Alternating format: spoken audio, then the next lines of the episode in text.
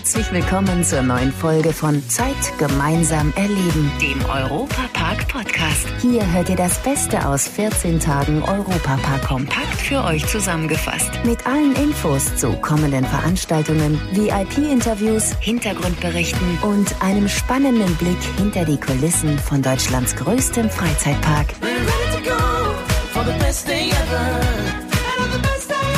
Hallo liebe Fans des Europapark und von Rolantica, schön, dass ihr heute wieder alle dabei seid. Mein Name Matthias Drescher und ich entführe euch jetzt wieder in den besten Freizeitpark der Welt mit interessanten Hintergrundinfos und einigen Neuigkeiten.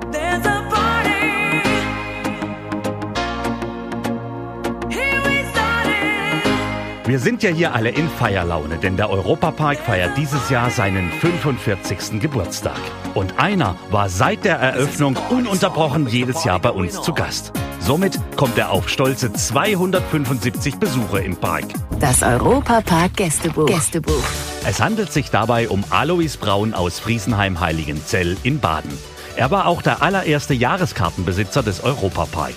Zum Start in die Jubiläumssaison hat Parkinhaber Roland Mack den Fan der ersten Stunde in Rust empfangen. Und unser Reporter Jörg Schött hat mit Alois darüber gesprochen, warum der Freizeitpark auch nach 275 Mal nicht im geringsten langweilig wird. Alois Braun hier aus der Ortenau. Die gab es ja früher noch gar nicht, die Jahreskarte. Irgendwann kam die mal. Haben Sie da in irgendeiner Form dazu beigetragen, dass es die dann mal gab? Ich glaube, ich habe ein bisschen dazu beigetragen. Und zwar, ich habe den Herrn Mark, der Franz Mark, mit dem Herrn Ministerpräsident Späth in der Bar oben getroffen. Und dann habe ich immer schon die Idee gehabt, ich war ja vorher schon immer da, da muss doch irgendwo mal was gehen, dass man da mal mehrmals rein kann, dass es nicht so viel kostet. Dann habe ich dem Herrn Mark den Vorschlag gemacht, er soll doch eine Jahreskarte beantragen bei ihrem Sohn, beim Roland. Äh, Es ging ein paar Wochen, ich glaube im Oktober, im November kam es in die Zeitung. Und ich habe es dem Herrn Mark damals versprochen, wenn sie eine Jahreskarte rausbringen, dann bin ich der Erste, wo vor Ihnen vor dem Haus steht. Und wann war das, Herr Braun? Das war 2002 im November. Da war ich um Punkt 9 Uhr da, musste noch eine halbe Stunde warten. Der Herr Kräft von Bayern, der hat mir dann einen Kaffee hingestellt für eine halbe Stunde. Und dann habe ich die erste Jahreskarte in Händen gehabt. Jetzt wollen wir mal noch eins klären, Herr Braun. Was ist eigentlich für Sie der Reiz an diesem Park? Warum mögen Sie das so gern, auch nach so vielen Jahren noch? Es gibt immer etwas Neues, obwohl ich schon Jahre hierher komme. Ich kann jeden Tag kommen, gibt es immer etwas Neues anzuschauen. Es ist, wird nie langweilig und ich möchte immer auf dem Laufenden bleiben. Und wo halten Sie sich besonders gerne auf, Herr Braun? Gibt es so einen Bereich, den Sie mögen, den Sie so ins Herz geschlossen haben? An für sich nicht unbedingt, aber ich beobachte die Leute und bin jetzt gerne hilfsbereit, wenn ich merke, sie suchen irgendwas, dann frage ich sie, kann ich ihnen helfen? Äh, Dann sind sie als ganz froh, weil zwischenzeitlich ist der Park so groß, dass sie manchmal mit dem Plan gar nicht mehr zurechtkommen. Und dann sage ich denen, was sie am besten machen soll. Da war mal eine Familie aus Sachsen und dann höre ich die nebenan reden. Der Bus fährt in 45 Minuten, was sollen wir denn jetzt noch machen? Die haben fast gestritten, weil der eine wollte noch was trinken, der andere wollte noch eine Achterbahn fahren. Und dann habe ich sie mal gefragt, sind Sie eigentlich schon im Monetarium gewesen? Dann haben sie gesagt, nee, was ist das? Dann habe ich ihnen das erklärt, bin mit ihnen vorne hin. Sie sollen unbedingt mit. Missmutig gingen sie noch ein bisschen mit. Ja, okay. Kurzum, wo das fertig war, dann habe ich gedacht, die überrennen mich. So froh waren die, dass ich das ihnen noch gesagt habe. Also das war das Highlight vom ganzen Tag und jetzt sind alle sechs Leute froh gelaunt in den Bus gestiegen. Also wir holen uns die Tipps ab sofort immer bei Ihnen ab. Alois Braun, erster Jahreskartenbesitzer des Europapark. Ganz herzlichen Dank und jetzt einen wunderbaren Tag im Europapark. Habe ich doch bestimmt bei dem schönen Wetter. Ja, und natürlich ist der Europapark auch allen anderen treuen Fans sehr dankbar. Denn ihr macht es überhaupt möglich, dass der beliebteste Freizeitpark Deutschlands eine solch grandiose Erfolgsgeschichte hingelegt hat. Immerhin haben letztes Jahr 5,7 Millionen Fans den Europapark geentert. Apropos Entern, da tut sich was. Die Piraten sind zurück. Neues von den Piraten in Batavia. Dass ein Pirat aus der Feder eines Designers stammt, ist durchaus recht ungewöhnlich, denn im wirklichen Leben ernennen sich die Piraten selbst zu den Schurken auf hoher See. Aber wie so vieles macht auch das der Europapark möglich. Und dabei haben die Designer von Mac Next in letzter Zeit mächtig viel zu tun. Sie erwecken die Piraten wieder zum Leben. Ja genau, die fröhliche Truppe, die wir seit zwei Jahren so sehr im holländischen Themenbereich vermissen.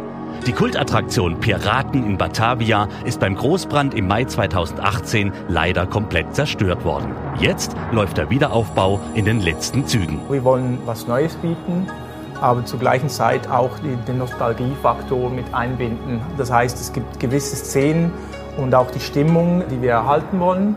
Aber wir wollen auch wirklich was Neues bieten und gewisse Szenen werden komplett anders sein äh, und gewisse Szenen werden aber auch sehr äh, nahe am Original. Sagt Pascal Heinzelmann, er und sein Team designen die neuen Piraten im Park. Dabei nutzen sie auch viel aus dem Archiv des Europapark. Zum Beispiel hier haben wir ein Dokument 1987, mein Jahrgang. Ganz speziell für mich, das neu zu designen, weil ich gleich alt bin wie Batavia sozusagen, wie die Ride Batavia.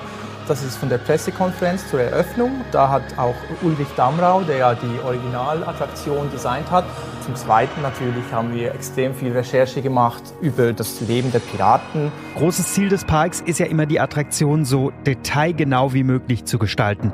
Dafür machten die Designer schon einige Dienstreisen. Wir waren auch in Holland, weil äh, unsere Piraten sind ja holländisch. Im Reichsmuseum zum Beispiel, also in Amsterdam, visuelle Recherche gemacht. Wie war die Architektur in Jakarta im 18. Jahrhundert?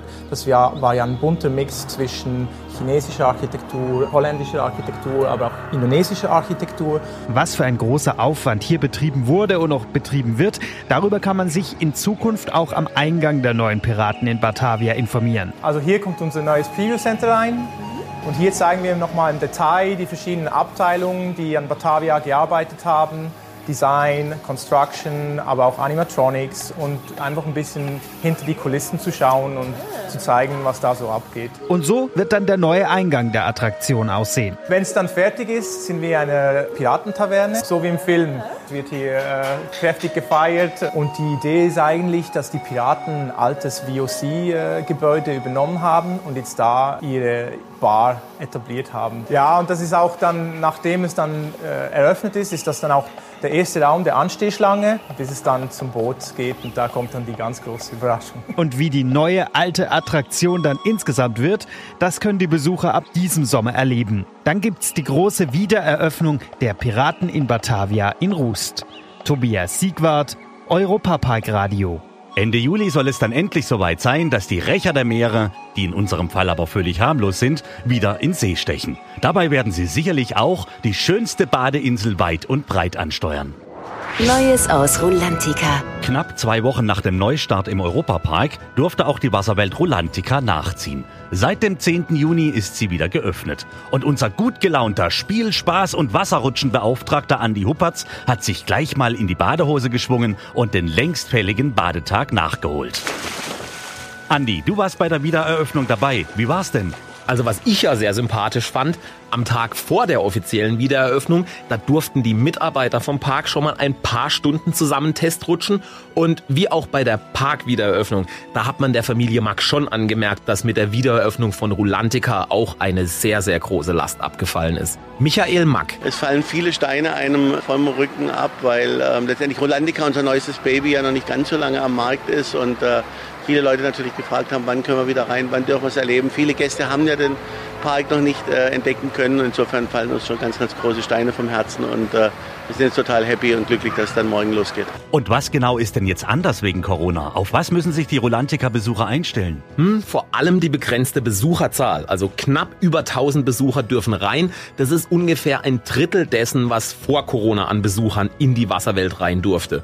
Und im Gegensatz zum Europapark, da hat sich beim Ticketverkauf eigentlich nichts geändert. Bei Rulantica, da gab es die Tickets von Beginn an nur online und für einen bestimmten Tag. Und das ist jetzt immer noch so. Mund-Nasen-Maske, die muss man nur bis zu den Schließfächern tragen. Im eigentlichen Bad, da kann die Maske unten bleiben. Und dann muss natürlich überall der Mindestabstand eingehalten werden. Dafür sorgen Abstandsmarkierungen. Es stehen wirklich sehr, sehr viele Spender mit Desinfektionsmitteln bereit. Und was ganz wichtig ist, Liegestühle verrücken, das ist nicht angesagt. Diese nämlich im genau richtigen Abstand aufgestellt, so wie es sich gehört. Aber trotz der ganzen Beschränkungen, da investiert die Familie Mack trotzdem, um den Besuchern einfach immer wieder was Neues zu bieten. Michael Mack nochmal. Ja, wir werden im Sommer nächsten Jahr unseren Svalgo Rock, die große Attraktion für die Teenagers, ähm, eröffnen. Es wird äh, über neun Rutschen, 3000 Quadratmeter und 114 Spielgeräte, also relativ groß. Ähm, ich glaube, das ist äh, die, die halbe Größe von dem, was wir nochmal hinter dem Zaun äh, bauen werden. Das heißt, es wird also eine ganz große Investition nochmal in den Außenbereich. Und äh, wir sind deshalb jetzt froh, dass wir einfach äh, loslegen können, damit auch die Bauarbeiten hier weitergehen. Und außerdem wollte ich von Michael Mack noch wissen, ob die Familie die Zwangspause wenigstens genutzt hat, um dieses Riesenbad mal ganz alleine für sich zu haben. Also da muss ich enttäuschen, weil natürlich wir dann doch vielleicht einen, Ticken äh, Schwäbisch auch in uns tragen. Das heißt, das Heizen des Wassers ist natürlich teuer. Insofern haben wir äh, das ganze Wasser abgelassen, um die äh, Becken nochmal zu reinigen. Haben dann Nacharbeiten gemacht, haben das Wasser draußen gehabt. Insofern hat uns die Verordnung natürlich auch ein bisschen kalt erwischt, weil es über eine Woche dauert, die Becken wieder zu füllen und zu heizen. Wir rutschen dann, wenn das Wasser drin ist, äh, die Heizung bezahlt ist durch die Tagesgäste. Und dann gehen wir vielleicht abends mal wieder rutschen. Aber äh, davor, äh, in diesem Fall, haben wir nicht gerutscht. Außerdem ist Rutschen mit Wasser ja auch viel gesünder und deutlich weniger schmerzhaft. Seit dem 10. Juni ist die Wasserwelt Rulantica wieder geöffnet. Knapp über 1000 Badegäste dürfen täglich rein und auf jeden einzelnen freut sich natürlich unser Maskottchen Snorri. Tickets gibt es jederzeit online auf rulantica.de. Euch eine gute Zeit, bis die Tage. Leider sind wir schon am Ende der heutigen Folge angekommen. Die nächste Folge gibt's am Samstag in zwei Wochen. Aktuelle Infos, Hintergrundberichte gibt es beim Europapark Radio auf radio.europapark.de. Und alle 14 Tage samstags auf Schwarzwaldradio. Ab 9 Uhr bundesweit auf DAB Plus, per Web und auf der App. Vielen Dank fürs Zuhören und bis zum nächsten Mal bei Zeit gemeinsam erleben. dem Europapark Podcast. for the best thing ever.